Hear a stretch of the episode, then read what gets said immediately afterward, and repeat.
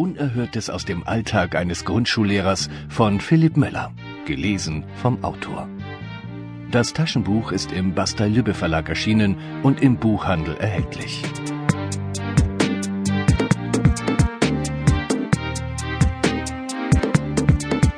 Philipp Möller ist unser Lehrer voller Taten. Er wird sich noch verbraten, wir sind bildungsresistent. 3, 2, 1, setzt euch hin. Oha, er ist wieder überstreng. Voila! Wir sind bildungsresistent.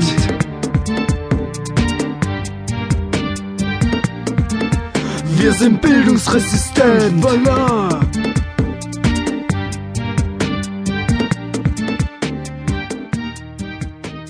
Ich gehe mit U-Bahn. Der öffentliche Nahverkehr in Berlin ist immer eine Reise wert. Mit ein bisschen Glück kann man bei einer Fahrt mit den Verkehrsmitteln der Hauptstadt filmreife Szenen erleben. Als ich die U-Bahn betrete, bin ich mit meinen Gedanken jedoch bereits woanders, und zwar in der Schule. Denn heute trete ich meinen neuen Job als Grundschullehrer an.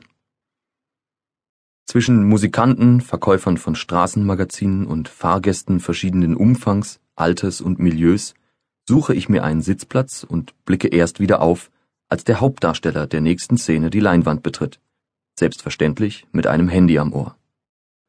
Hamudi, was los? Was machst du?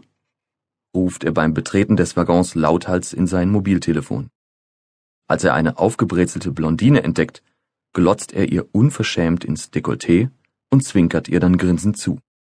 Ihr demonstratives Desinteresse kommentiert er mit einem sehr unfeinen Wort und nimmt dann mir gegenüber Platz. Na prima, denke ich. Wieder einmal werde ich unfreiwilliger Zuschauer der endlosen Daily Soap Willkommen auf dem Planeten Hartz IV. Drehbuch und Regie, das Leben. Produzenten, die politische Sabotage an der deutschen Bildung, die noch immer andauernde Abwesenheit einer funktionierenden Integrationspolitik und der stetige Abbau unseres Sozialsystems. Während der Protagonist in voller Lautstärke mit seinem Kumpel quatscht, beobachte ich ihn unauffällig.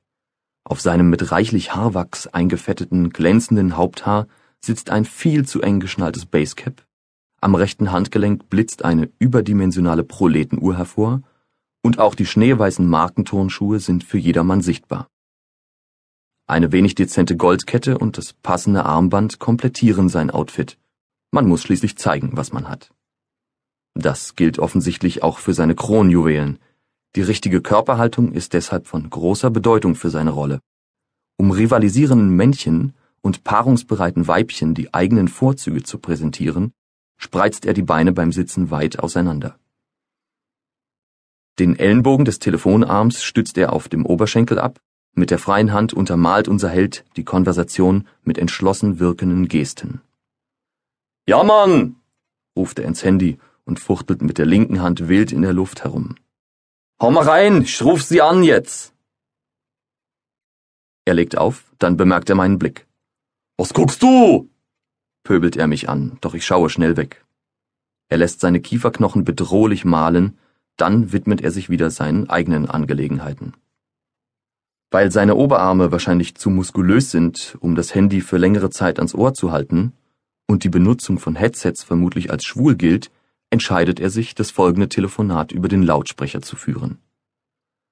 So kommt es also dazu, dass ich und das gesamte Zugabteil den Dialog zwischen Mr. Was guckst du und der Frau, die er vorübergehend zu seinem Eigentum erklärt hat, in voller Länge mitverfolgen dürfen.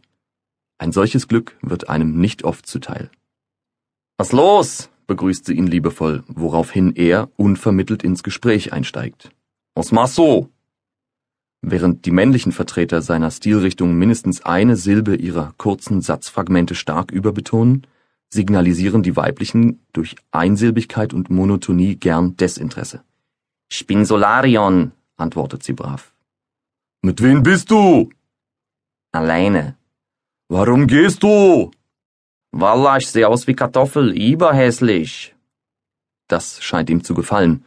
Lächelnd schiebt er den Inhalt seiner Unterhose zurecht. Was machst du später? will er dann wissen. Ich geh Disco. Was?